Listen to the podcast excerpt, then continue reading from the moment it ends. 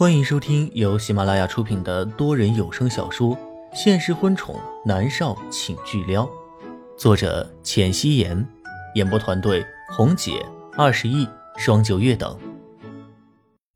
第一百零二集，莫生冷眼看着莫雨涵，也是一言不发的。之前莫雨涵爆出了丑闻，他想赶他走，但是因为他自杀，他又心软了。看来的确不应该妇人之仁。莫云熙只是淡淡的扫了莫雨涵一眼，双手抱在胸前，一直没有说话。莫雨涵这才缓了过来，哭着道：“泽，不要赶我走，不要赶我走，好不好？我留在莫家，我喜欢你，我不要离开你。”莫泽微微垂下了眼眸，有一些烦躁。莫生气的是额头青筋暴起，伸手指着莫雨涵吼道：“你以为你配我的儿子吗？我告诉你！”别做梦了，立刻给我滚出墨家，否则我立刻报警，让警察来处理你。莫雨涵闻言脸色惨白，他知道的，他是不能跟莫胜和李锦月撕破脸。他想要和莫泽在一起，他们是他的父母，他应该要尊敬的。莫雨涵楚楚可怜的看了莫胜一眼，故技重施的跪了下来，哭着道：“爸爸，不要赶我走，你打我吧，你生气的话，你打我。”求你别赶我走，这里才是我的家，我要去哪儿啊？你家？李景月伸手抱住了莫渊熙，冷冷的看着莫雨涵。你还知道这里是你的家吗？你竟然想要谋杀我的女儿！如果不是泽渊熙已经死了，你立刻给我滚！莫雨涵闻言，他极恨的抬眼看向了莫渊熙。莫渊熙抿着唇，脸上没有什么表情。此刻，李锦月抱着他，是一脸的疼惜。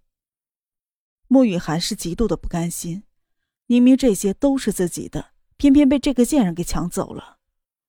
莫雨涵哭着道：“妈妈，袁熙他害我，他害我名声尽毁，我咽不下这口气，我……所以你要杀我？”一直沉默的莫云熙终于开口，他的语气十分的平静。在娱乐圈多年，莫云熙早就已经是波澜不惊了。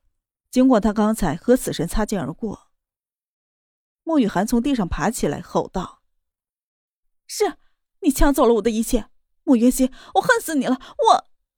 啪的一声，这一次是莫云熙一巴掌打在了莫雨涵的脸上，他的脸上本来已经红肿了起来，现在更甚了。莫雨涵直接摔在了地上。莫云熙居高临下的看着莫雨涵，他一步步的朝着莫雨涵走过去。每一步都带着与生俱来的气势，她漂亮的眸子里面闪着冷厉。你，你要干什么？莫雨涵被莫渊熙的气势镇住，她的身体忍不住微微向后退了几步，一脸的惊恐。这个女人为什么这么的冷静？自己要杀了她，她竟然能这么的冷静？莫雨涵的意图是让莫渊熙对她又打又骂，然后凸显她的楚楚可怜。这样的话，莫少就会心软留下自己。可是，莫元熙只是优雅的在莫雨涵的面前蹲下，手掌卡住她的下巴，冷声道：“莫雨涵，什么叫我不配？我明明才是莫家的大小姐，莫家的继承人。你给我下药，想让我身败名裂，没想到害人终害己。我本以为你收敛了，谁知道你死性不改，竟然想毒死我。”你觉得你还有资格留在墨家吗？莫渊熙一字一顿，抑扬顿挫，他的每一个字像是扎进了现场所有人的心里。莫雨涵十分的诧异，这个时候莫渊熙还能条理清楚的和他分析对错，最终却达到赶他走的目的。他原本以为莫渊熙只是一个脾气暴躁的草包小姐，没想到他的心思居然这么的深，能屈能伸的。一时之间。他只是愣愣的看着莫渊熙，忘了反驳。莫渊熙的话像是针一般的扎进了李锦月、莫盛和莫泽的心里。李锦月蹲下了身子，将莫渊熙拉了起来，愧疚的道：“女儿，对不起，是妈妈的错，让你受苦了。”莫渊熙摇摇头，受苦的并不是他，而是原主。莫盛的心里也十分的难受，本来以为自己给渊熙找了一个好的玩伴。所以处处都宠着莫雨涵，却没有想到是引狼入室。莫泽看着莫渊熙纤细的身体，心中异样的情愫不断的在翻涌。一时之间，大家都沉默了下来。莫渊熙开口道：“你走吧。”莫雨涵这才回过了神儿，他死死的咬着唇，看向了莫渊熙，眼眸里面是深深的恨意。他转眸看向了一家之主：“爸爸，求你了，不要赶我走。”默生淡漠的看了他一眼：“走吧，雨涵，你十八岁了，应该可以独立了。我们莫家对得起你，你可以去寻找你的亲生父母。”莫雨涵长长的睫毛垂下，耷拉着脑袋。他知道现在已经无力回天，他又离开莫家了。可是他怎么能甘心呢？他怎么能就这么被赶走，然后让那个贱人成为墨家唯一的女儿呢？可是不这样的话，他还能怎么样呢？莫雨涵死死的咬着唇，他一定会回来，他要以莫泽妻子的身份回到墨家。莫雨涵跪在了地上，对莫胜磕了三个头，然后接着又对李锦月磕了三个头。在抬起头的时候，额头已经破了，鲜血溢了出来。他哽咽的说道：“爸爸妈妈，谢谢你们十八年来对我的养育之恩。雨涵不孝，辜负了你们的期望，我立刻就离开墨家。”说完，他立刻站起了身，跑上楼去收拾东西。李锦月是一个感性的人，悲伤的掉着眼泪。莫云熙轻轻的拍着李锦月的肩膀，无声的安慰着他。他是真的不知道该怎么评价穆雨涵这个人了。莫泽的脸色很是难看，他也是真心的疼爱穆雨涵的，只是太让他失望了。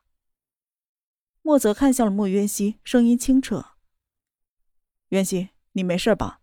有没有碰到那个茶水？”莫渊熙伸手抹了一下嘴，摇头：“哥，我没事的。”莫泽伸手拉住他的手臂，推进了卫生间里。洗一下，漱一下口，待会儿让医生来检查一下。莫云熙看着莫泽关心的样子，勾起了嘴角，感叹道：“ 有哥哥真好。”莫泽的心里却升起了一种异样的感觉，他竟然有种想让莫云熙喊他名字的冲动。